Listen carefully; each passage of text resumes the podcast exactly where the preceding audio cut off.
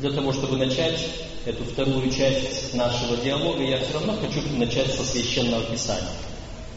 Римлянам 12 глава, стих 18. В одной из церквей, которой, которую я знаю, в которой я рос, вы знаете, раньше в церквах наших были на стенках тексты из священного писания. В одной из церквей я видел один текст, который мне врезался в память. И я старался жить по этому тексту, и я хочу его вам прочитать. Римлянам 12 глава и стих 18. Если возможно с вашей стороны, будьте в мире со всеми людьми. Так получилось, что по долгу моего служения мне несколько раз приходилось мирить людей. Так что я могу сказать, что в принципе я уже опытный миротворец.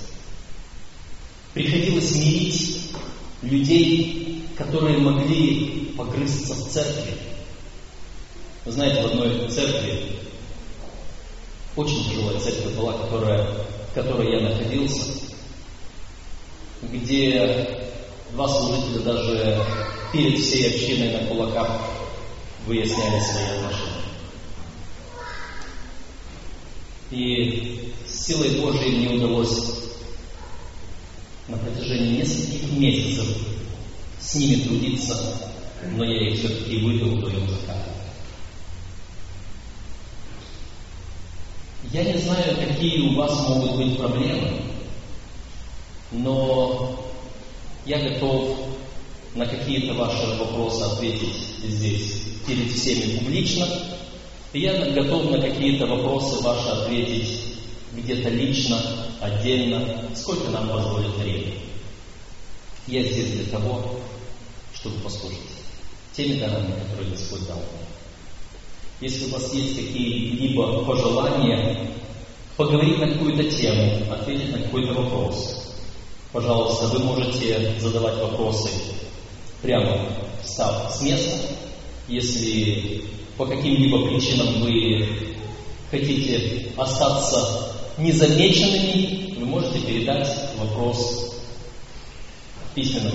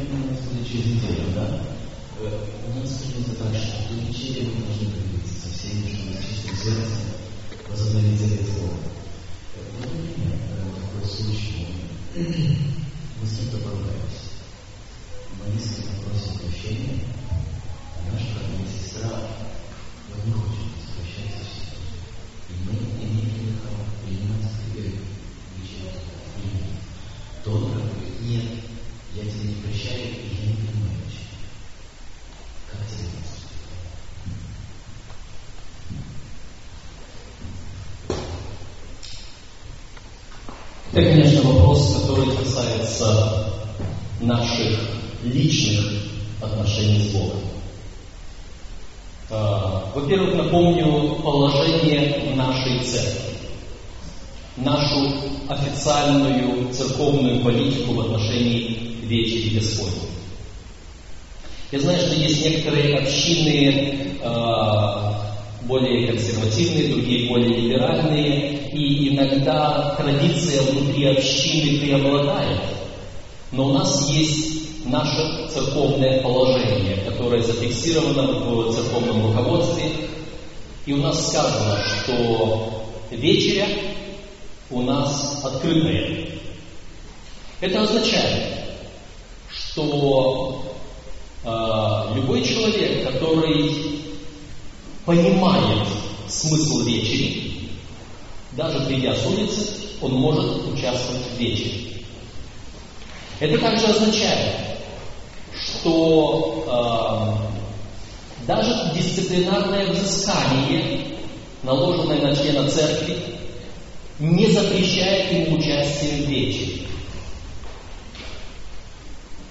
И есть единственное только ограничение, которое упомянуто в духе пророчества, и которое гласит примерно так. Открытое упорство во грехе исключает человека из речи. Открытое упорство во грехе исключает человека из речи. Во всех остальных случаях, до тех пор, пока человек знает, что такое вечеря, до тех пор, пока человек понимает э, сказанное апостолом Павлом в послании к Коринфянам, что если кто принимает вечерю недостойно, не размышляя о теле Господнем, тот и пьет себе воскурение. Это принцип. Теперь, что касается примирения, это очень хорошая и важная традиция в нашей церкви. Мы когда-то изучали в э, нашем уроке субботней школе э, различные законы и различные традиции. Есть законы, а есть традиции. И это очень хорошая и важная традиция примириться перед вечером. Но я хотел бы задать вам вопрос. Какие взаимоотношения были у учеников Иисуса Христа во время первой вечери? Какие взаимоотношения ученики были между собой? Они не на кулаках выясняли, кто первый, но тем не менее они спорили между собой, кто будет первый. И они спорили довольно-таки сильно, потому что даже выйдя с вечери, один ученик, которому Христос сказал, следуй за мною, а он повернулся, увидел другого ученика, идущего, говорит, Господи, а он что? Ты меня позвал, а его что, тоже позвал, что ли? Понимаете, взаимоотношения между людьми бывают разные. Но что такое вечеря? Вечеря – это Господь приглашает меня к себе в гости. И хочет угостить меня. Я приду? Или же я буду говорить, а вот если вот этот брак там будет, то я туда не хочу. Как некоторые люди говорят, если Царство Небесное такое, если Бог такой, что Он вот этого возьмет туда, мне такого неба не надо. Ну не надо, так не надо, там не будешь. Э, это наша задача помириться. Иисус Христос в Нагорной проповеди сказал, если ты идешь к жертвеннику и по пути вспомнишь, что брат твой имеет что-то против тебя. Здесь даже не говорится, что я имею против кого-то. Когда я имею против кого-то, Давид прямо сказал, не услышал бы меня Господь, если бы я знал, что есть беззаконие в сердце моем. Это первое, что я должен сделать, прежде чем обратиться к Господу. Вернее, обратиться к Господу, но сказать сначала Господу, прими меня, прости меня. Потому что в молитве я говорю, прости меня так, как я прощаю должникам моим. Но если я вспомнил, что кто-то имеет что-то против меня, я должен оставить свой дар у жертвенника и пойти примириться. Но там больше ничего не говорится насчет того, что мне делать, если он не захочет меня простить. Я свою часть выполнил. Поэтому, что делает мой ближний, это его отношение с Господом. А вот что делаю я, это мои отношения с Господом. И если я отказываюсь от того, чтобы прийти на ужин к Иисусу Христу, то будет то, что написано в одной из притч, которые говорил Иисус Христос, о тех званных, которые нашли причину извинить. И одна из версий этой притчи была, что царь послал сначала войска, истребил их, уничтожил, а потом пошел звать других.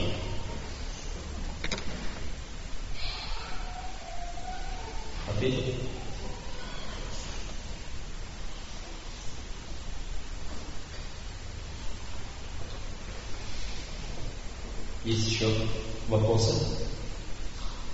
Есть еще какие-то мысли? Или, может быть, вы чем-то сами хотите поделиться? Мнение высказать?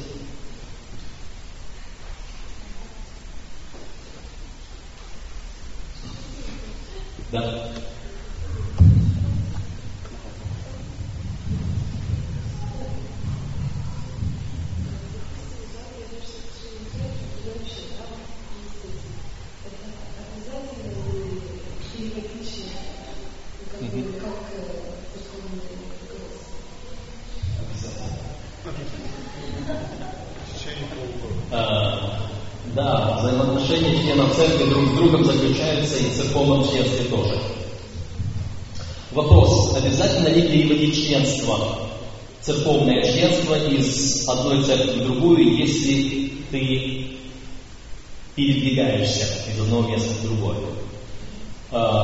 Церковное руководство говорит обязательно, но а, в нашей церкви все добровольно. В нашей церкви нет никакой обязаловки. И никто вас не вправе заставить. Только если вы поступаете не так, как принято, то этим самым вы проявляете некоторое неуважение к церковной семье. У кого-то есть причина для этого, у кого-то может быть причины нет. Поэтому я сейчас не скажу, это записано, по-моему, это есть записано, но я не буду утверждать. Это надо перепроверить, я не готовился к этому. А, если я в течение разумного периода времени не перевожу свое членство в ту общину, которую я посещаю, то я должен поддерживать свою общину, в которой я нахожусь, своими десятинными пожертвованиями. Эм, я не хочу сказать, что это положение церковного руководства, по крайней мере, это традиция нашей церкви. Но с другой стороны, но с другой стороны, когда меня спрашивают некоторые люди о десятине, вы знаете, вот в этих листовочках, которые вы получили, там написано, что я являюсь интернет-евангелистом, у меня много сайтов в интернете, э, на некоторых из них я отвечаю на вопросы, и э, задают вопросы люди совершенно не адвентисты, спрашивают в том числе о десятине, куда десятину присылать и так далее. Э, обычный стандартный ответ, который я даю всем людям, независимо их вероисповедания. Я говорю, что вы десятину свою должны нести туда, откуда вы получаете духовное питание. Потому что десятина предназначена для поддержания служения церкви, поддержания служителя и деятельности церкви на этой территории. Поэтому, если вы ходите в эту церковь, а ваше членство вон где-то там далеко, и вы свою десятину получаете, зарабатывающую, зарабатываете десятину здесь, но отправляете ее вон туда далеко, потому что ваше членство там, то подумайте об этом пастыре, который стоит вот здесь, который вас еженедельно питает, который о вас заботится и среди недели, вероятно, посещает. Подумайте о том, вы уделяете от своего на поддержку этого пастора, на поддержку вот этой церкви. Она вас духовно питает. Поэтому предпочтительно перевести членство и поддерживать эту церковь.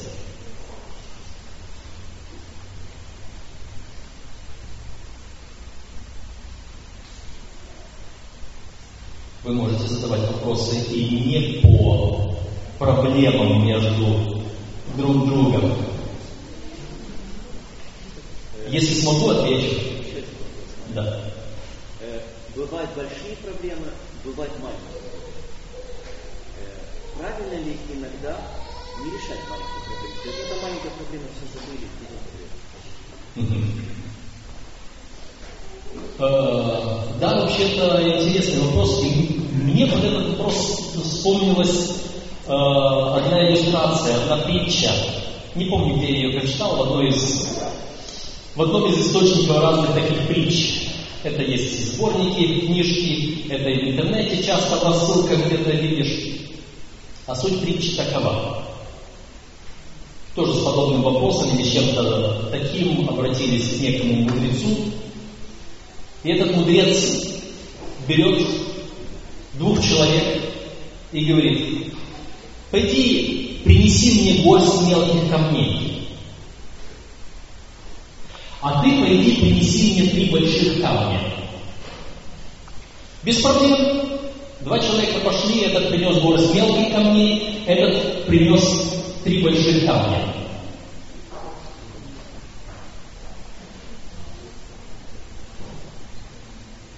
И вот после того, как эти два человека подошли к мудрецу, принесли свои камни, стоят, ожидают, что он скажет дальше.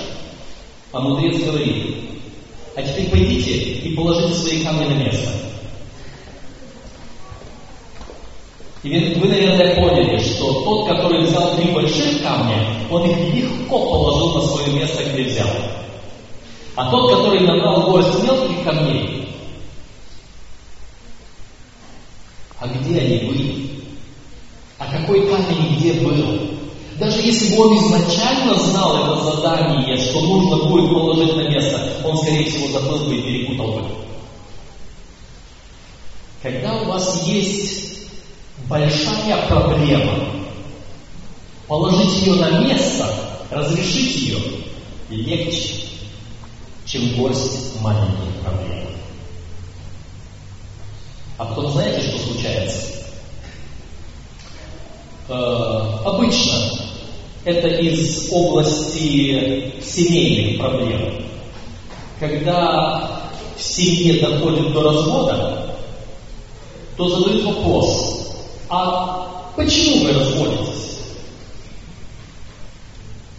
И вы можете, некоторые люди, которые задавали этот вопрос, психологи, статисты и все прочие, они задавали этот вопрос многим разводящимся, и они получали ответы.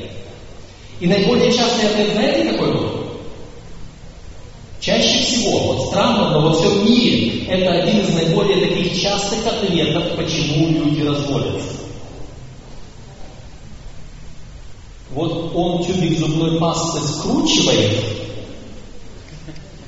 а этот разглаживает. И подобные мелочи. Скажите, разве из-за этого можно развестись? Нет, это, это так, как говорят. Вот было передо мной вот здесь э, на тарелке э, 10 бубликов. И вот я их ем один за другим, он взял вот вот и наелся. Вот если бы я его сразу первым взял, я бы наелся. Это просто та последняя капля. Та последняя капля, которая чашу переполнила. А там было много таких мелочей. Не допускайте мелочи. Сразу с ними разбирайтесь, пока вы помните, откуда они взяты.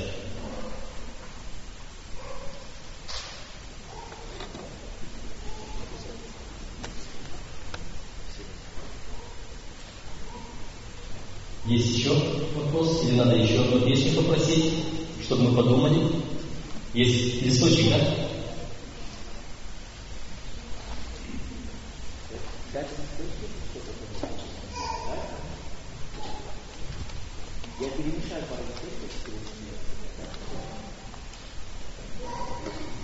Листочки, да?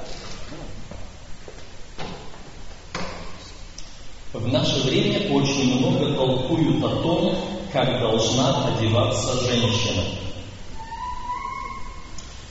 Э, это тема воскресенья. Кто не сможет быть здесь в воскресенье? А вы хотите знать? И у вас никак не получится в воскресенье прийти? Тогда договоритесь, а завтра получится? Завтра получится. Завтра у нас будет, может быть, чуть-чуть больше времени, и материал этот у меня есть, но я его э, не подготовил для того, чтобы вам сейчас преподать. Хотя можно было бы, но, но этот, это вопрос очень серьезный, я бы сказал. Без проблем. Хоть в церкви, хоть не в церкви. Вы знаете, э, когда христианин в церкви вот такой, а вне церкви другой, то это уже проблема. Э, я понимаю, что для церкви есть один костюм, или если для женщины одно платье, а для повседневного другое, оно, оно. Это так должно быть. Но когда спрашивают, как одеваться, здесь, наверное, не спрашивают вопрос э, зеленый цвет, горошек или там цветочек. Я понимаю, здесь другие принципы, мы об этом поговорим. А, значит, э, если в воскресенье не будут, не смогут быть те люди, которым это интересно, давайте мы на завтра перенесем этот вопрос. Договорились? Как, как Можно, но не всегда лучше, чтобы присутствовали, потому что, да, во-первых, испорченный телефон, а во-вторых, уточнение, знаете, в диалоге хочется сказать, вот, вот почти, почти, ну вот, а еще об этом скажи. А вот с этим я не согласен, докажи. Понимаете? Так что лучше присутствовать. Есть еще? Есть еще записали. Пожалуйста.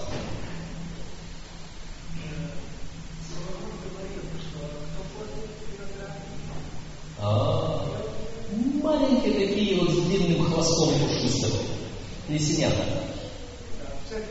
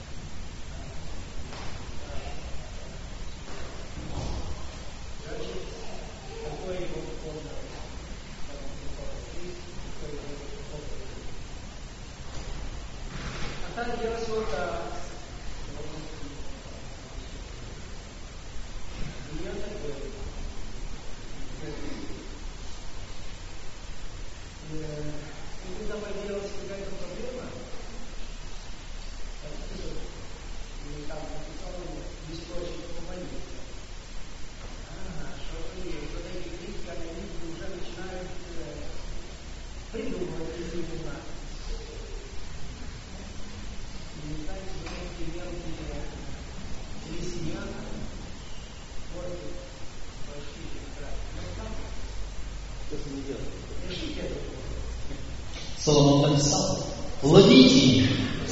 Завести. Да. А, вы знаете, это, наверное, самый сложный вопрос, а что делать с теми людьми, которые ну, нарушают мир и покой в нашей церкви. И вот здесь, вот то, что я тот текст, с которого я начал эту вторую часть.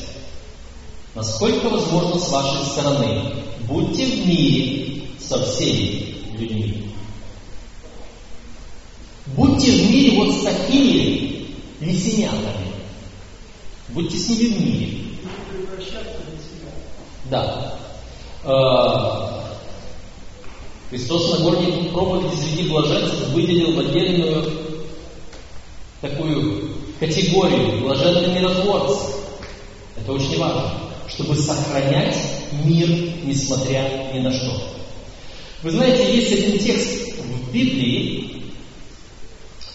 для русской Библии, я смотрю, я этот текст использую для того, чтобы проверить, ваша русская Библия правильная или неправильная. Вы знаете, что в Библии есть опечатки, ошибки. Иногда что-то там не так напишут.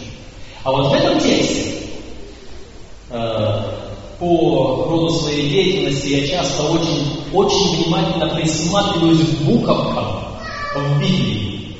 И я видел, как в разных изданиях Библии в этом тексте одну буковку вырезали и заменяли другой. Она даже иногда другим шрифтом набрана. Потому что в одном издании в одну сторону изменяет, в другом издании в другую сторону изменяет этот текст Библии. Это книга притч. Давайте посмотрим, у кого Библия правильная, у кого неправильная. 26 глава книги притч. Вот, у меня, оказывается, Библия неправильная. И если кто захочет потом прийти посмотреть, увидеть, что тут буковка другого немножечко немножечко другого вида стоит. Какой стих? 26 глава притч, 5 стих. У вас там что написано? Не или но? У кого но? У кого не? Только у меня нет.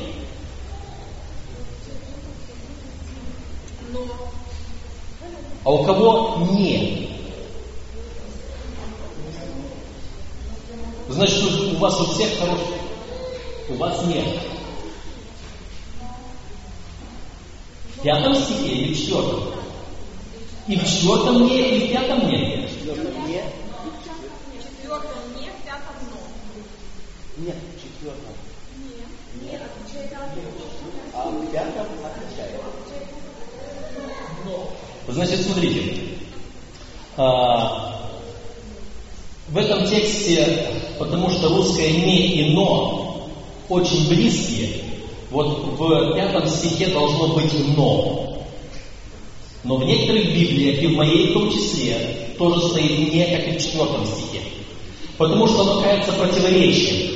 Но давайте внимательно посмотрим на эти два текста. Четвертый стих. Не отвечай глупому по глупости его, чтобы и тебе не сделаться подобным ему.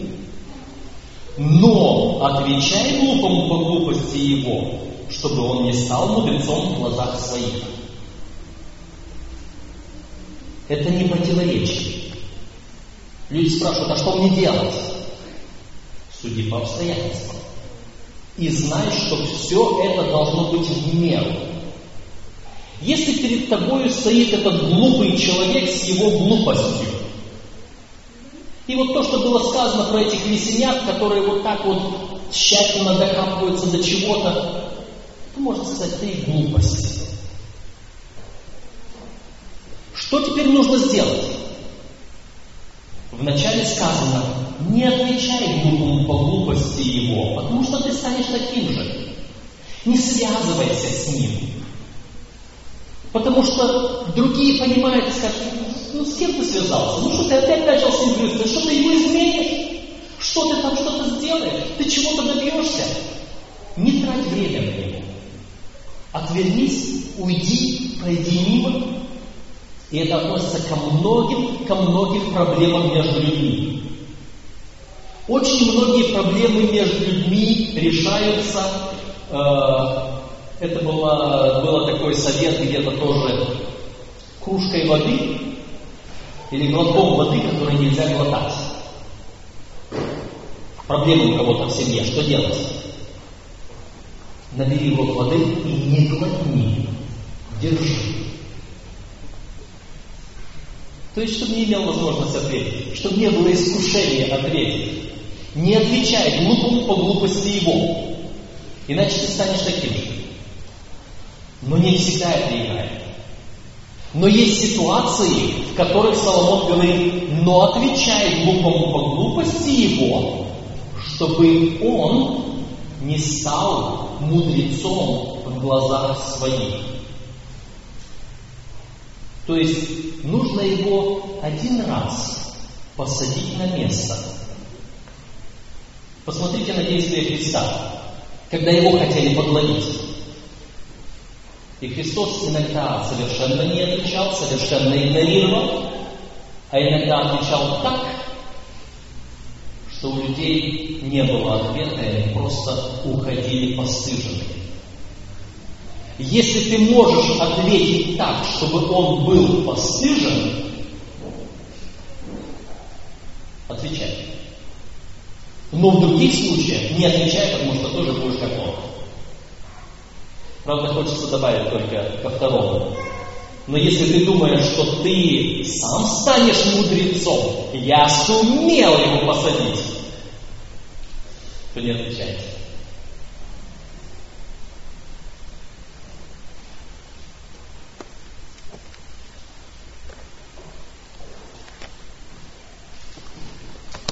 Да, брат.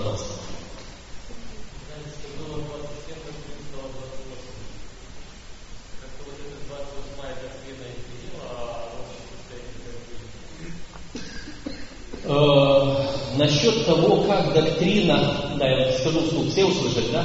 Было 27 доктрин у нас, а стало 28. 28 доктрина изменила ли церковь или нет? Э, вы знаете, доктрина церковь не изменит. Доктрина это просто доктрина. Это принцип, основополагающий принцип, который мы используем, который мы исповедуем, на который ориентируемся. Э, и нельзя сказать, чтобы церковь изменилась. Просто церковь поняла, что это тоже принцип, который нужно добавить в список доктрин. Вы знаете, если вы э, на предмет э, количества доктрин и перечня доктрин станете изучать церковную историю, историю нашей церкви Адвентиста седьмого дня, и начнете с духа пророчества, Елена Вайт перечисляла шесть основополагающих доктрин. И все. И вот этих шесть основополагающих доктрин, они э, определяли, э, этот человек наш или этот человек не наш. Тем более помните, что целых 20 лет, 19 если точнее, Адвентистская церковь не имела своей организации, не имела даже имени, не имела э, формальных служителей. Это были люди, которые ездили, находили группы верующих, которые верят точно так же, и им проповедовали, их поддерживали и так далее. Э, то они узнавали друг друга по вот этим шести доктринам основополагающим. И, между прочим, это немножечко ответ наперед. Э, сегодня вы слышали, что в адвентизме есть такие некоторые, может не споры, а уклонения против Троицы. И они говорят, вот знаете, наши пионеры не признавали какие-то моменты с. Я вам скажу, не было доктрины о Троице. Не было доктрины о Боге, не было доктрины о Иисусе Христе, не было доктрины о Святом Духе, вообще не было доктрины. Не было доктрины о Библии. И поэтому и Библию понимали по-разному. Вот этих доктрин не было в начале. И поэтому доктрины только были те, которые касались нашего адвентистского вероучения. Это э, буквальное исполнение пророчества Даниила и Откровения. Это э, буквальное, видимое пришествие Иисуса Христа, не какое-то там, как у некоторых говорят, что он где-то там пришел, невидимо присутствует. Это э, учение о служении Христа в небесном святилище. Это учение о пришествии Христа до тысячелетия. Потому что очень многие считают, что сначала будет тысячелетие, а потом пришествие Христа. Это состояние умерших со всеми другими понятиями вечного или не вечного рая, души и так далее. И последняя доктрина – это суббота. Шесть доктрин. Вот эти шесть доктрин, больше доктрин у нас не было на начало формирования церкви. Затем общины в разных местах создавали свои списки доктрин. В, если я правильно помню, это был 1892-94 год, когда впервые в ежегоднике нашей церкви появился список доктрин из 22 доктрин, составленный Урией Смитом. А, там не было доктрины о Троице, там была доктрина о Боге, там была доктрина об Иисусе Христе, но там не было доктрины о Святом Духе. Но оно, вот этот список доктрин так и публиковался, составленный Ури Смитом. Потом, по-моему, где-то с 14, 13 или 14 году его прекратили публиковать, и следующий список доктрин появился только в 30 году из 27, по-моему, уже доктрин. И он почти неизменно дошел до нашего времени. И э, только лет 10, по-моему, тому назад, я не помню сколько, 10 или может 15 лет тому назад появилась 28-я доктрина. 28-я доктрина – это духовный рост.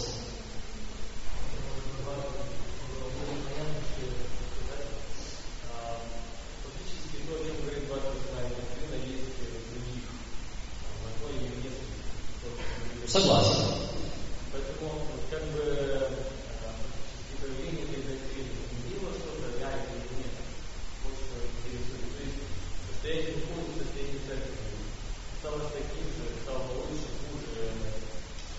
Э, я думаю, что может быть, говоря о глобальной церкви, и невозможно это сказать, это нужно проводить серьезное, огромное исследование кому-то из ученых или э, кого-то, кто учится, может быть, из студентов каких-то там исследователей, причем это должно быть большое глобальное исследование по всему миру.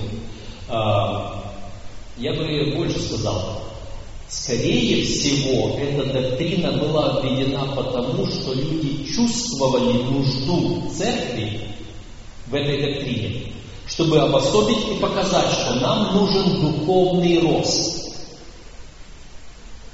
Вы знаете, вот эти два текста в Священном Писании. Один э, говорит, доколе придем в единство веры, в меру полного возраста Христова, и это показывает наш духовный рост до полного возраста Христова. Другой текст говорит, э, взирая на славу Господню, преображаемся в тот же образ, от славы в славу, как от Господня Духа. Вот этот духовный рост. И этот духовный рост соответствует служению Христа в небесном святилище, соответствует доктрине освящения или наделенной праведности. Вот это процесс того спасения, который мы совершаем сегодня. А, наша церковь э, рассматривает вопрос спасения не так, как все остальные христианские и протестантские церкви. Мы рассматриваем спасение как три этапа. Один этап это Голгофа, это вмененная праведность, и Голгофы недостаточно для спасения. Елена Вайт об этом написала, и э, многие евангелические христиане сразу же поместили адвентистов в группу культов, потому что мы якобы преуменьшили значимость Голгофы. Но это первый этап спасения. Второй этап спасения, это который мы проходим, придя к Иисусу Христу, и это уже наделяемая праведность, это было оправдание, это освящение, и это процесс всей жизни, это процесс возрождения, и по-разному он называется. А потом уже будет третий этап спасения, когда Христос придет и буквально нас отсюда возьмет в вечность.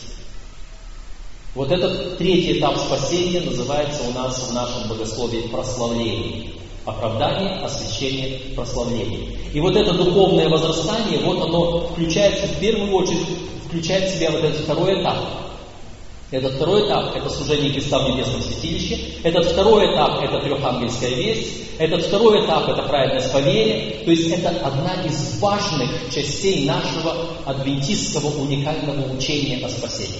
И поэтому его увидели в этом нужду выделить эту доктрину отдельно.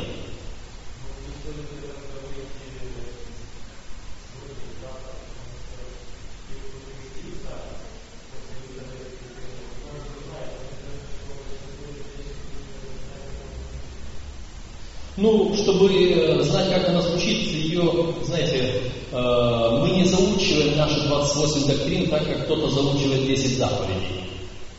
Во-первых, это сложнее, это более объемный текст, да и никто, кажется, не ставил такой задачи.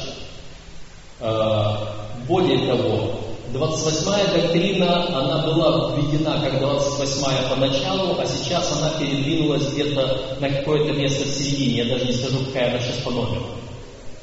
Какая? Одиннадцатая.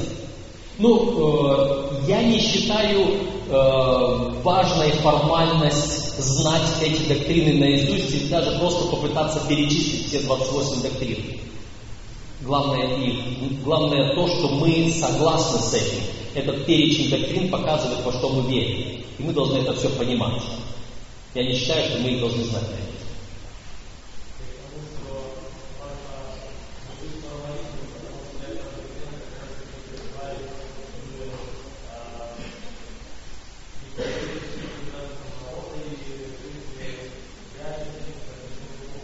Согласен? Согласен. Но опять-таки, видите, доктрина не то, что как она повлияла. Доктрина для того, чтобы мы, зная о ней, имели ее в виду и направлялись в этом направлении.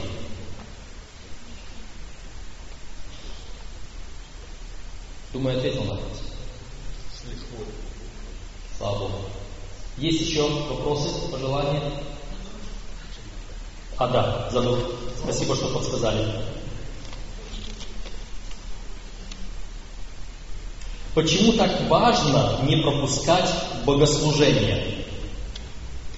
Вы меня заставляете читать те тексты, которые я приготовил первоначально. У нас просто очень много желаний вопросов. Э,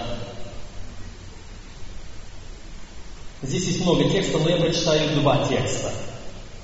Один текст, Деяние 2 глава 1 стих. Вы знаете, что там написано, да? При наступлении Дня Пятидесятницы все они были единодушно вместе. И если вы будете смотреть э, состояние Первой апостольской церкви, вы найдете, в одно время я как-то считал, вот допустим, 2 глава, 46 стих, и каждый день, единодушно пребывая в храме, и так далее, и так далее. Вот это единодушие, пребывание вместе, оно проходит через Первую апостольскую церковь, и оно э, представляет собой вот то основание, почему апостолы имели силу Святого Духа. Э, прочитаю еще один текст. Евреям 10 глава, вы тоже его знаете хорошо, его обычно цитируют. Евреям 10 глава, 25 стих.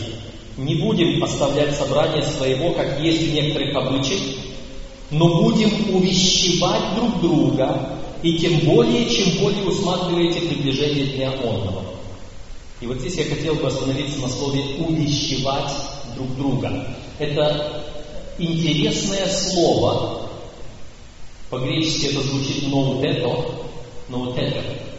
Э, есть э, система христианского психологического консультирования, которая так и называется система ноутето, э, увещевания построена на библейском принципе. Это слово такое емкое. Что значит увещевать? Это и научать, и обличать, и подсказывать, и поддерживать, и ободрять. Тут все, весь спектр отношений в этом слове, в этом увещевании. А, мы приходим в церковь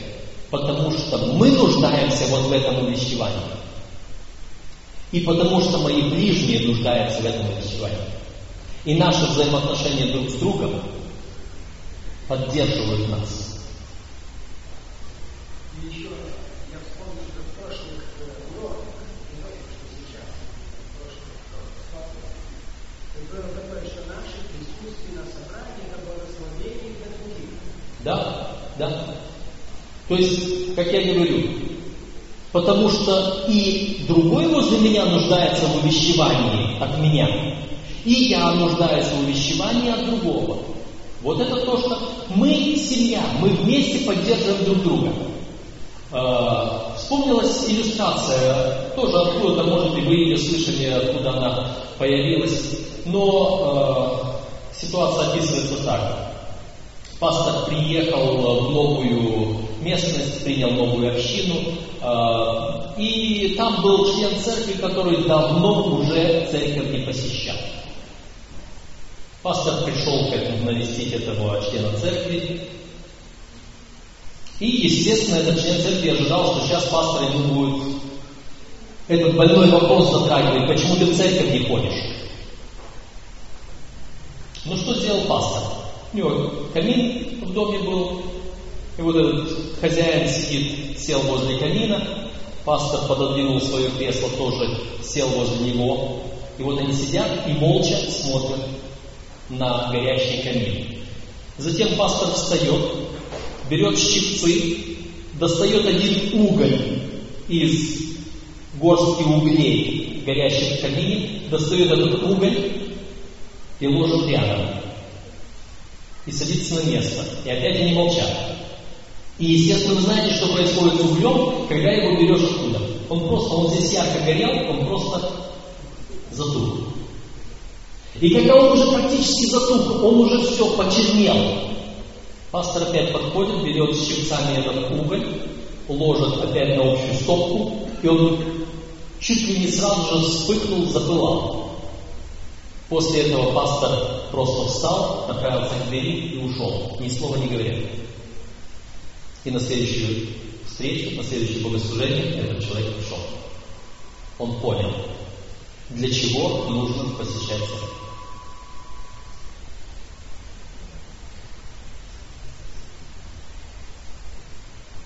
Есть еще записки?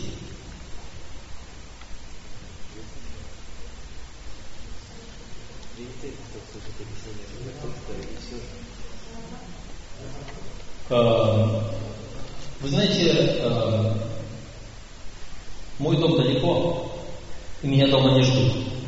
Поэтому у меня время, если я здесь слишком долго стою, я люблю долго стоять, то вы уж посматриваете на часы. Если вы встанете уходить, я встану. Тогда надо устроить ночь день. Это ваше право. А вы можете сидеть, я стою обычно, раз сидят. Хорошо. Я не терпится объяснение этого стиха, где от других страхов спасаете. спасаете. Ага. А других спасаете сказано.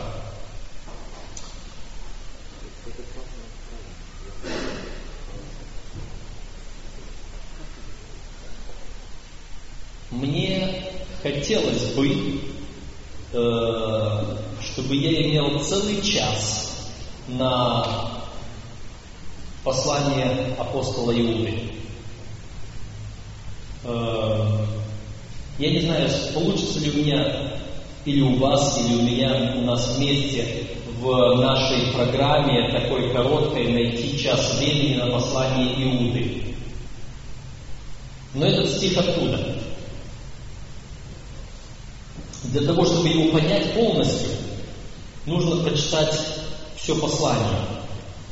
А чтобы все послание понять, нужно его читать внимательно. Э, Сколько у нас времени есть? Часов 15. До утра, да? Так, кто у нас руководит регламентом? Общество. Пять минут можно говорить? Можно пять минут говорить? Сколько минут? Десять можно говорить? Сколько сейчас времени? Сейчас десять из пяти, из пяти десять.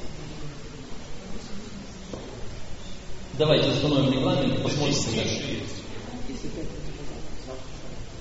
Э, Ну, э, хорошо, я За 8 минут. Да. Есть еще другие вопросы сейчас у кого-то? Остановимся на этом. Есть вопрос, да? Пожалуйста.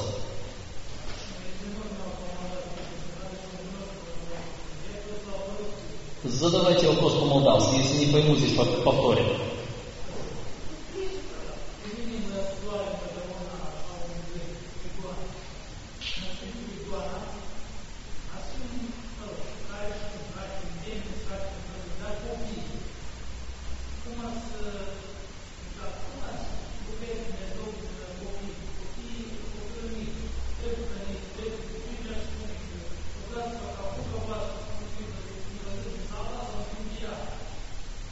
Мгм.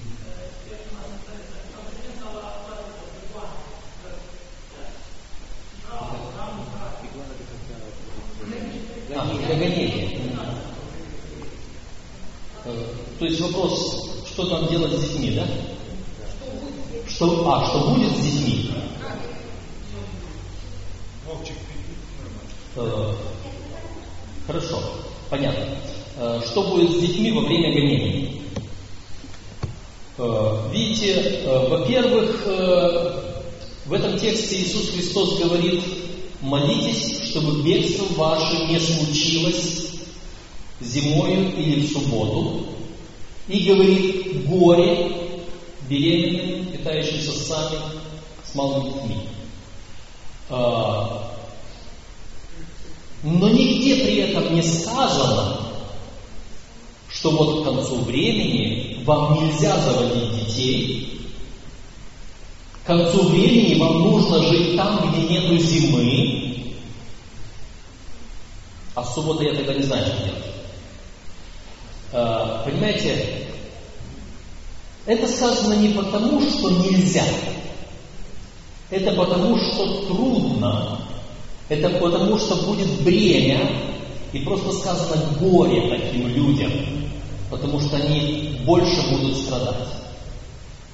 Но с другой стороны сказано, Господь любящим Его все содействует ко благу, и Он верен и не допустит искушений сверх сил, но даст и облегчение, чтобы мы могли устоять. По этой причине, э, вы знаете, в какое-то время я научился доверять Богу.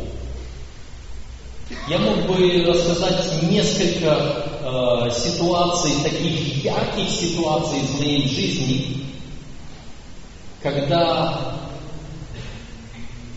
я прочитаю один текст, который в моей маленькой походной Библии, которая уже за времени истрепалась очень сильно, так что уже ее восстанавливать очень сложно.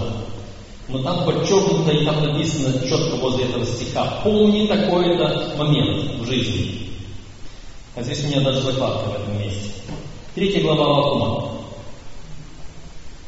Книга пророка Авакума, третья глава. Третья глава – это молитва Авакума для пения. Она сама по себе торжественная очень. И здесь э, с 16 стиха я прочитаю. Я услышал, и вострепетала внутренность моя. При вести о сем задрожали губы мои. Боль проникла в кости мои, и колеблется место подо мной. А я должен быть спокоен в день бедствия моего, когда придет, когда придет на народ мой грабитель его. Хотя бы не расцвела смоковница, и не было плода на виноградных лозах, и маслина изменила, и ниба не дала пищи, хотя бы не стало овец в загоне, и рогатого скота в стойлах. Ну и тогда я буду радоваться о Господе и веселиться о Боге спасения моего. Господь Бог, сила моя, Он сделает ноги мои, как у оленя, и на высоты мои вознесет меня. Возведет меня. Вы знаете, очень сильное переживание связано у меня именно с этой главой.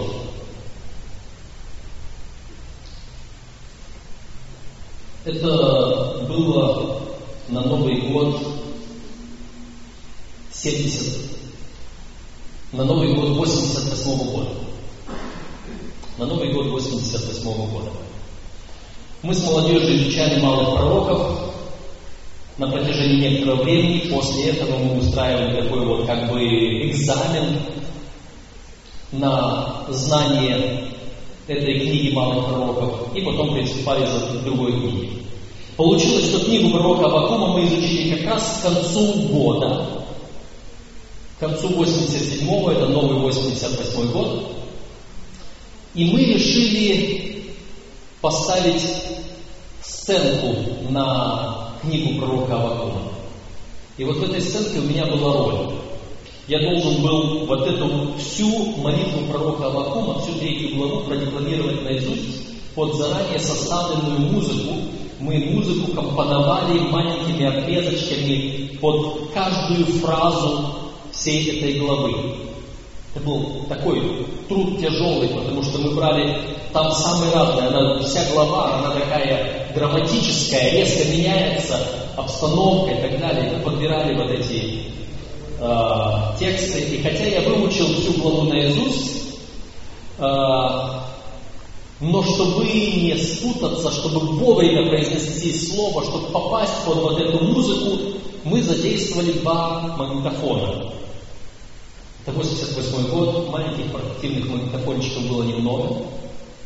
Но мы нашли один, у меня один был маленький портативный магнитофон с наушниками под моим тюрбаном, потому что я был в виде этого пророка Авакума. Тут в церкви все разрисовали, так как если бы это в пустыне вышел. Был другой магнитофон. Хотелось это сделать по-настоящему хорошо. Э, к тому времени э, мне из-за рубежа привезли для особой цели очень дорогой даже по западным меркам, это 88 год, это еще советское время, профессиональный студийный магнитофон. Этот профессиональный студийный магнитофон был доверен мне, и мы хотели на нем воспроизвести ту музыку, которая должна была звучать в храме, под которую я должен был декламировать. У меня в ушах звучала своя музыка, мы должны были синхронно включить, чтобы я здесь не спутался. Это была у меня как бы подсказка, чтобы где я начинаю, где заканчиваю, чтобы все четко было. Но для проигрывания мы включили, должны были включить этот профессиональный магнитофон. И вот наступил момент, я иду переодеваться, и уходя переодеваться, я сказал, а этот магнитофон, показывая на профессиональный, я включу сам, когда приду. Хорошо. Я пошел, переоделся, возвращаюсь, и я чувствую в атмосферу в зале Новый год, вся церковь здесь, гости из других церквей здесь. В зале где-то человек может быть 200-300. Я чувствую какая-то напряженность в зале. Чувствую что-то не то. А может мне кажется. Я подхожу к тому, что к этому магнитофону, чтобы его сейчас включить, а вместо него обугленный кирпич черный. Он питался от трех вольт, его напрямую включили в 220. И оттуда повалил черный дым, который перед всем залом, который уже успел рассеяться к тому моменту, как я пришел. И вы можете, вы понимаете, да, если я еще не сказал человеку сидящему там, что я его сам включу. И вот в, это, в этот момент я уже вижу к этому времени другой человек приносит профессиональный советский магнитофон, огромный такой, хороший, со всеми этими делами. Был у нас там профессионал, который этим занимался. Установили, все, он сработал не хуже. Но вот эти слова, я читал по-настоящему. Я услышал и задержали губы. Как говорится, место подо мной. А я должен быть спокойным в этим действии. Я вот это пережил там. Я прочитал, отдекламировал все это. Господь разрешил эту ситуацию. Но это был один из тех уроков, которые я до конца запомнил. Доверяй Ему. Что бы ни случилось. Доверяй Богу, и Он тебя не подведет. Доверяй Богу, и ты не опоздаешь. Доверяй Богу, и ты не потеряешь. Это не то, что у тебя не будет никаких потерь и опозданий все будет вовремя, и все будет точно именно то, в чем ты нуждаешься. И если ты нуждаешься, чтобы этого не иметь, ты не будешь его иметь. Если ты нуждаешься, чтобы это иметь, Господь тебе его даст. Поэтому ответ – доверяйте Богу. Что будет в то время, я не знаю. Никто не знает, когда будут эти гонения, никто не знает, в каком состоянии буду я, Будет это зима, будет у меня ребенок на руках, или будут какие-то другие обстоятельства. Но если вы с Богом, можете быть уверены. В Вестнице Господне говорит, на вас пойдут с мечами, но они будут как солома ломаться. Не переживайте. Твердо верьте, стойте, есть такой стих, да? Стойте и смотрите на спасение Господне. Наше время истекло, значит, э, вопрос по Иуде мы оставим на завтра, и вопрос об одежде мы оставили на завтра, и еще другие вопросы, которые по плану. Помолимся.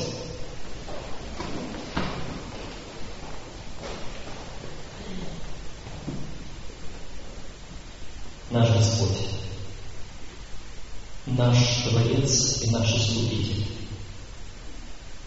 мы стоим перед Тобою и мы осознаем нашу нужду в Тебе. И поэтому мы пришли в храм Твой, чтобы поклониться Тебе. И поэтому мы пришли к Тебе, чтобы Ты наполнил нас Духом Твоим Святым и даровал нам мудрость Твою для понимания Твоей воли. И более всего мы сейчас просим Тебя, чтобы Ты научил нас делать правильный выбор своей жизни, полюбить Тебя и не заботиться больше ни о чем. Но чтобы Ты продолжал совершать в нас то спасение, то желание и действие по своему благоволению, которое приведет нас к вечности. Да прославится Твое имя. Ради Христа Бога. Аминь. Мы приглашаем закрыть это служение, открыть